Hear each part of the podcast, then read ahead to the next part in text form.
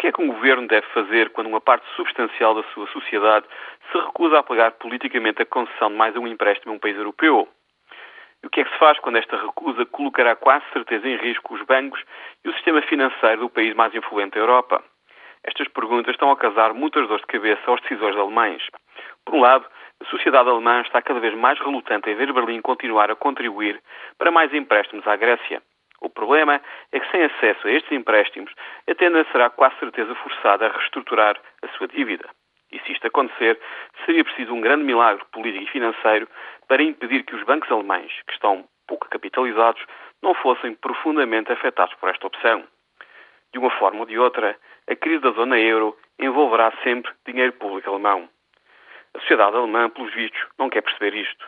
E Berlim, por sua vez, também não está com muita vontade de explicar as coisas. Mesmo assim, a Alemanha vai ter que escolher o que é que quer. A escolha é difícil, mas é também inevitável.